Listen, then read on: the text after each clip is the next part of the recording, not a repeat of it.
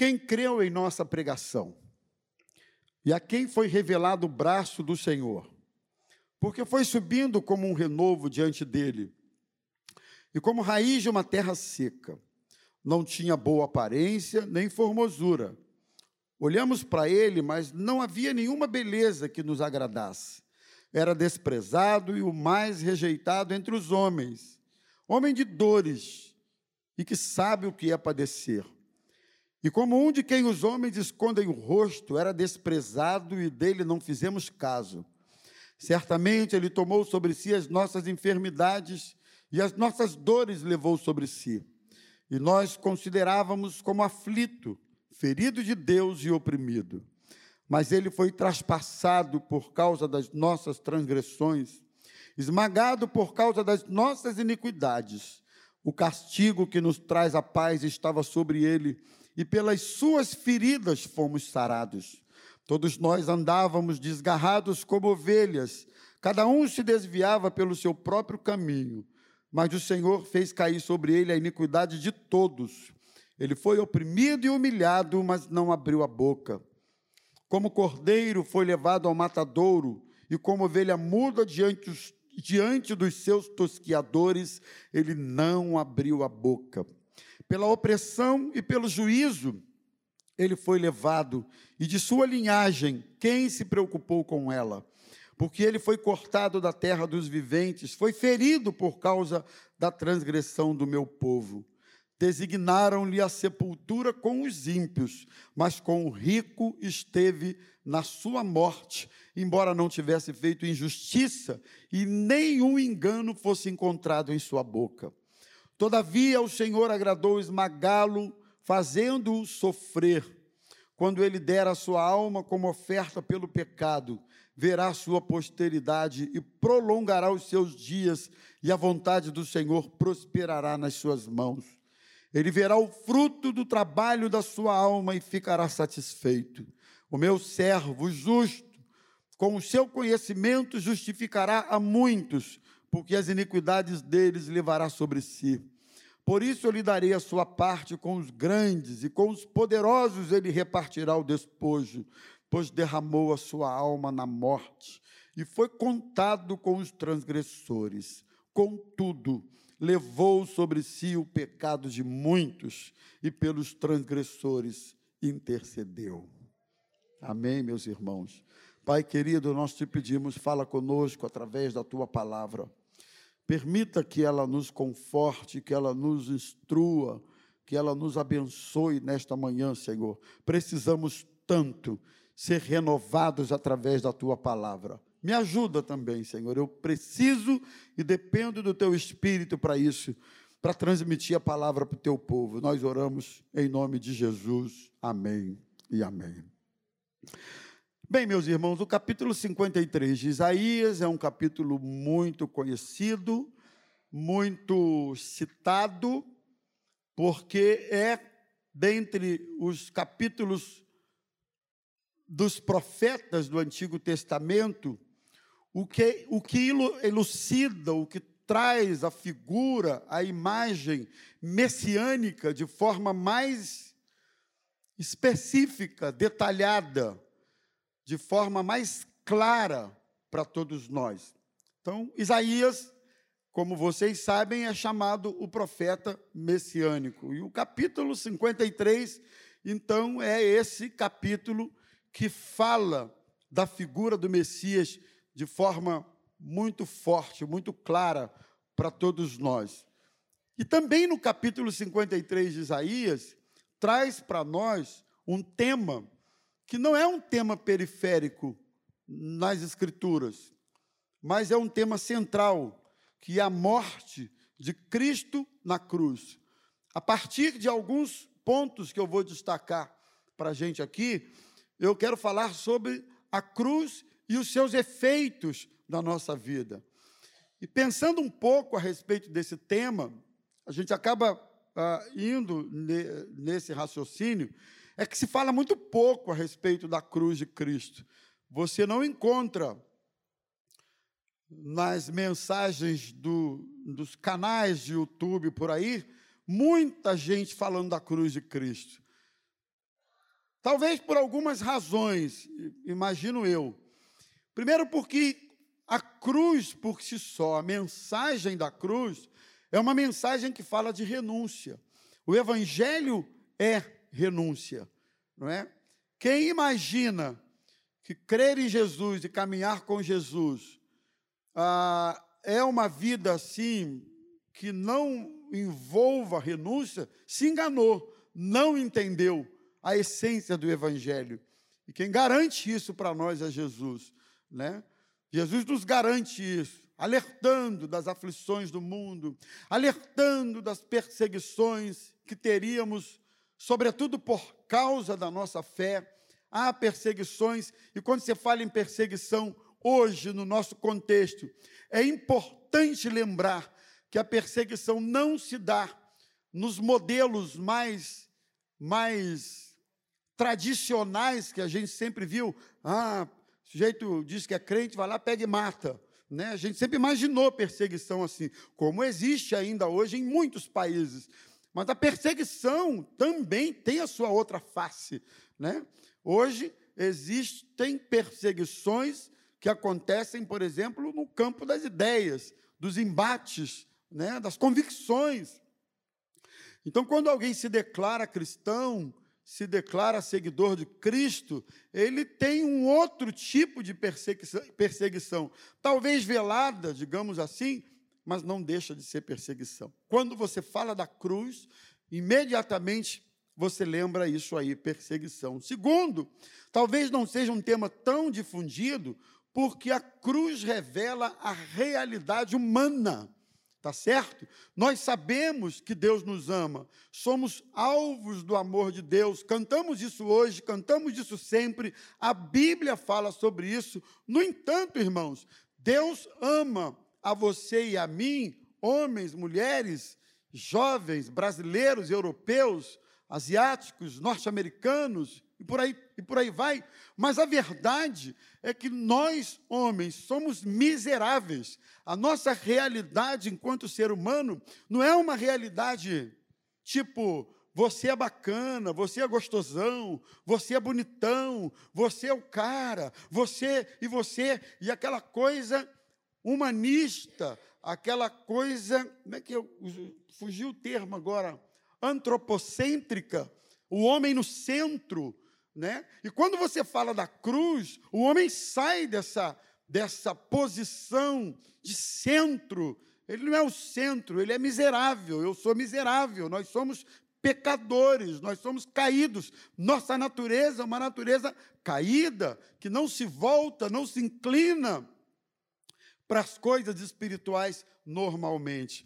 Quando falamos da cruz, em terceiro lugar, a cruz não deixa de representar também um instrumento de maldição.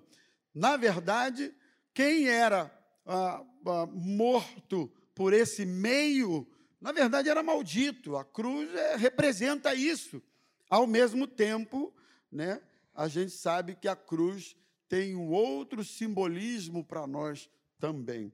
Então, falar do Evangelho sem falar da cruz, do sofrimento de Cristo, é omitir o que, na verdade, repito, representa um tema central para nós, não é um tema periférico.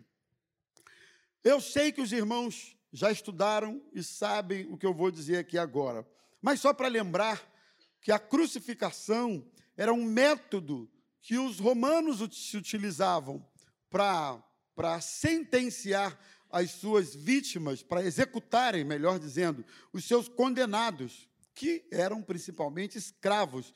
Né? E era uma forma de morte, de execução, que envolvia vergonha, humilhação, tortura, extrema crueldade. Na verdade, o castigo começava com a flagelação do condenado né, ele recebia chicotadas, era um chicote que se chamava azorrague, ele tinha nas suas pontas pedaços de metais, pedaços de ossos e coisas do tipo, e que na medida que o sujeito tomava a chicotada, né, já havia pedaços de carne junto, e o sujeito sofria esse flagelo, para no final, quando não morria, porque muitas vezes acontecia que na própria sessão de, de, de tortura, o sujeito nem chegava a ser pendurado na cruz, ele morria antes mesmo disso acontecer pela tortura. Mas quando não morria, ele carregava a própria cruz com a relação dos pecados e erros que haviam sido cometidos. Então, era dessa forma, cruel, sangrenta, que os condenados morriam na cruz, crucificados pelos romanos naquele tempo. Foi essa forma. Claro que eu estou dando uma, uma passagem muito rápida, muito superficial para chegar no ponto que eu quero nessa manhã com vocês, mas esse foi o jeito, a maneira com que Jesus se permitiu morrer na cruz do Calvário por mim e por você. E diante disso, qual a, percep qual a percepção, qual a visão que você e eu temos quando contemplamos a cruz a partir da profecia de Isaías? Qual é a visão que temos? Eu vou falar sobre isso aqui. Carl Jung é um, é, é, é um pensamento, uma frase que é atribuída a ele, que é um psiquiatra, psicoterapeuta e, e extremamente influente na, na ciência da religião. Ele disse o seguinte: a cruz é o sinal que mais se aprofunda da alma humana e na experiência psicológica. É mais forte, é a mais forte imagem horizontal e vertical, terreno e celestial, Deus e o homem se encontram na cruz. Interessante. Deus e o homem se encontram na cruz. É lá na cruz que se consuma a obra da redenção. É lá na cruz que se consuma a mudança de sentença da humanidade, sua e minha. É lá na cruz que Deus e o homem se encontram. Veja que importância. Então, a cruz, a partir da profecia de Isaías revela para nós algumas coisas eu quero compartilhar com vocês. A primeira delas revela o nosso interior. A cruz revela o nosso interior. Versículo 4. Por exemplo, nossas enfermidades físicas. Eu separei aqui algumas áreas. Primeiro, físicas, claro. Né? Como nós somos, fisicamente falando, frágeis como nós somos vulneráveis, como nós somos sensíveis. Eu falei semana passada para vocês do falecimento do, do Everton, acho que é esse o nome dele, filho da Regina. Hã? O Everton. Então, um rapaz forte, ó, três meses atrás, musculoso, fortão, academia, malhado, sujeito vendia saúde, teve um problema lá, que achavam que era refluxo, e é refluxo, e foi no médico, foi no outro, ah, refluxo, foi no terceiro, ah, isso é um refluxo, até que alguém resolveu investigar mais a fundo o problema, e não era refluxo, na verdade, já era um, um câncer, que já estava em processo de metástase, e esse moço ficou dois meses, no máximo, foi embora. Foi embora. Como nós somos frágeis. Basta um vírus, uma bactéria, que você não sabe nem como é que direito, como pega, não sabe direito como se protege, você até tenta até certo ponto, mas até nossas tentativas de proteção dessas coisas são limitadíssimas, porque elas são microscópicas, minúsculas. Você não tem um controle exato sobre isso. Meu irmão, você é frágil fisicamente. Você está aqui, daqui a pouco começa a tossir, daqui a pouco descobre uma bomba no teu corpo. É isso que a gente tem visto da vida. Hoje estamos sepultando a nossa irmã Ruth, lá de Caxias, apareceu uma enfermidade nela, enfim, partiu. Nós somos assim. E parece que quanto mais o tempo passa, mais essa questão das enfermidades aflora, mais aparece doença, mais aparece praga, mais aparecem as coisas. E a medicina é desafiada o tempo todo, porque o tempo todo, quando se descobre depois de, de investimentos, de experimentos, a solução para uma doença, já tem um monte de outras na fila, esperando também a descoberta para a solução. Então, nós somos frágeis. A cruz revela como nós somos frágeis fisicamente.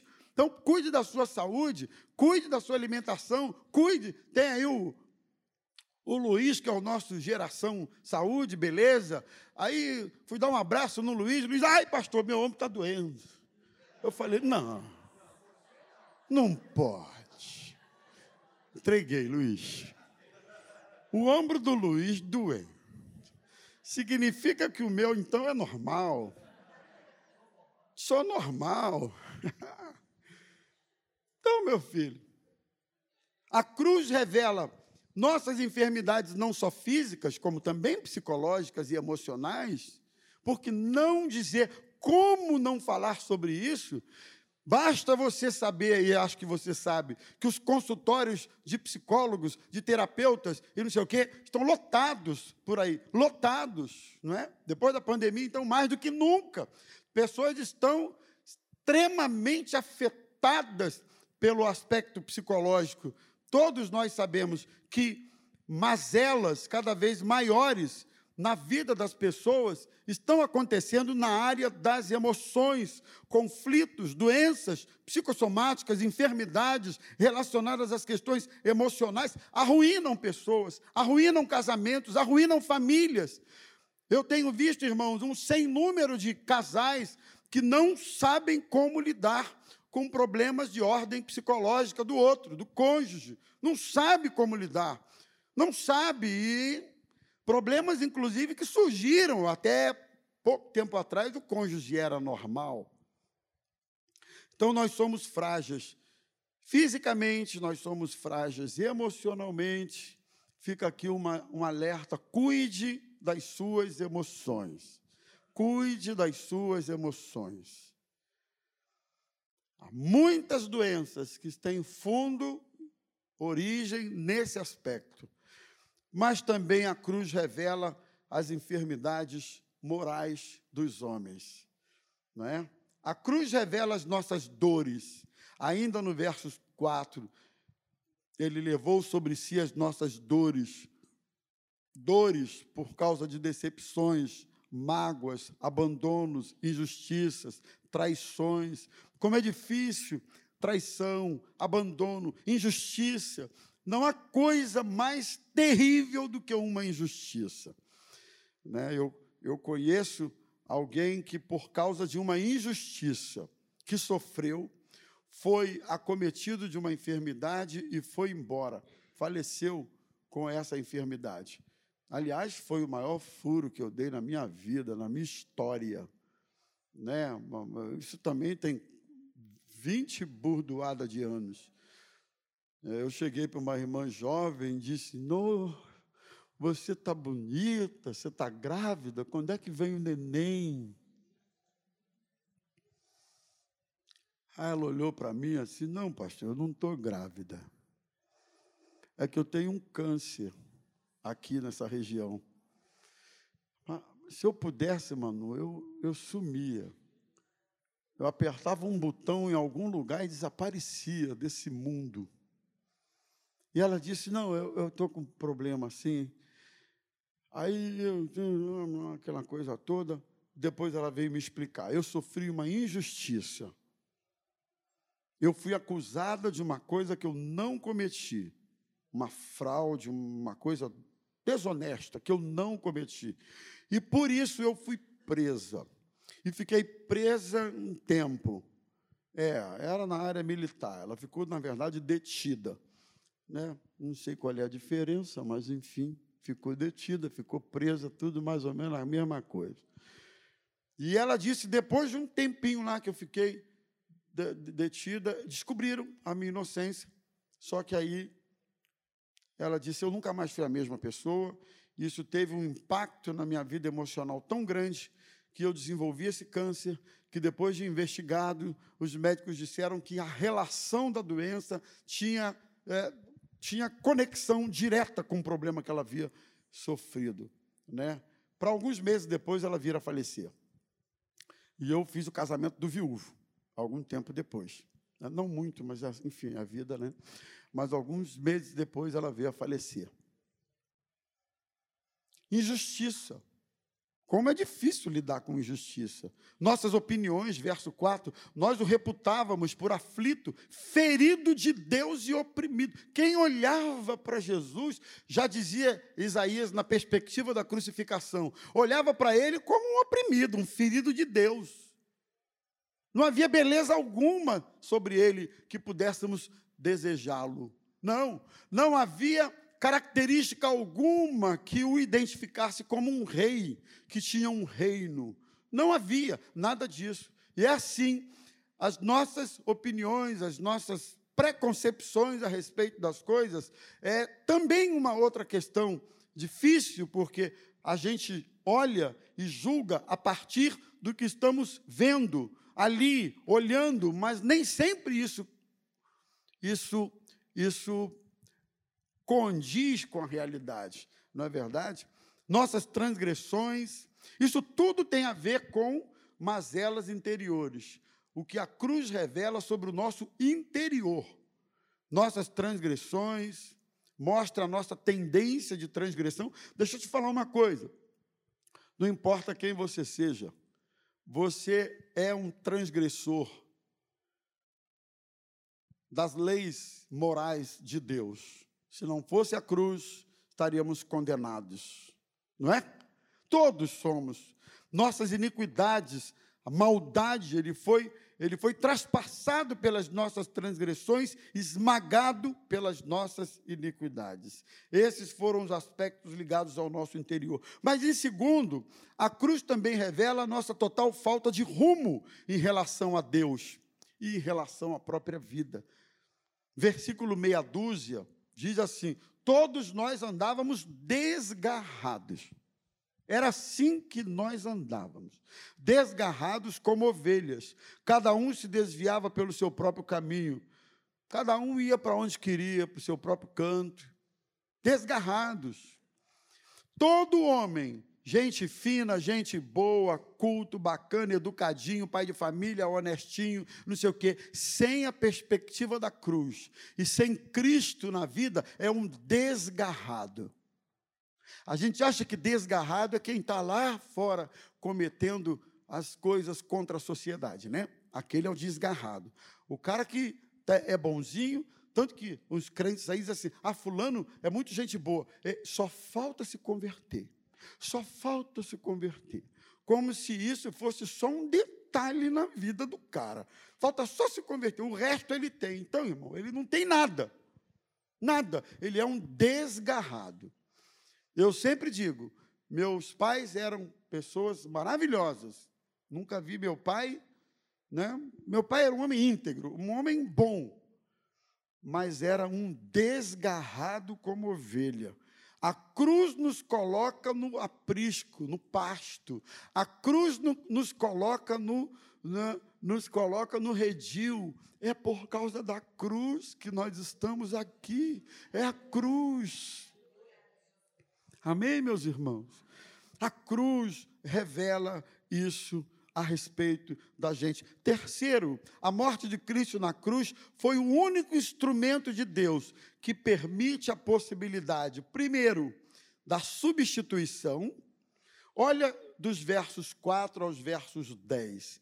Ele tomou sobre si uma coisa que era minha, mas ele levou sobre ele. Foi traspassado pelas nossas iniquidades. O Senhor fez cair sobre ele as nossas iniquidades. Por causa da transgressão do meu povo, foi ele ferido.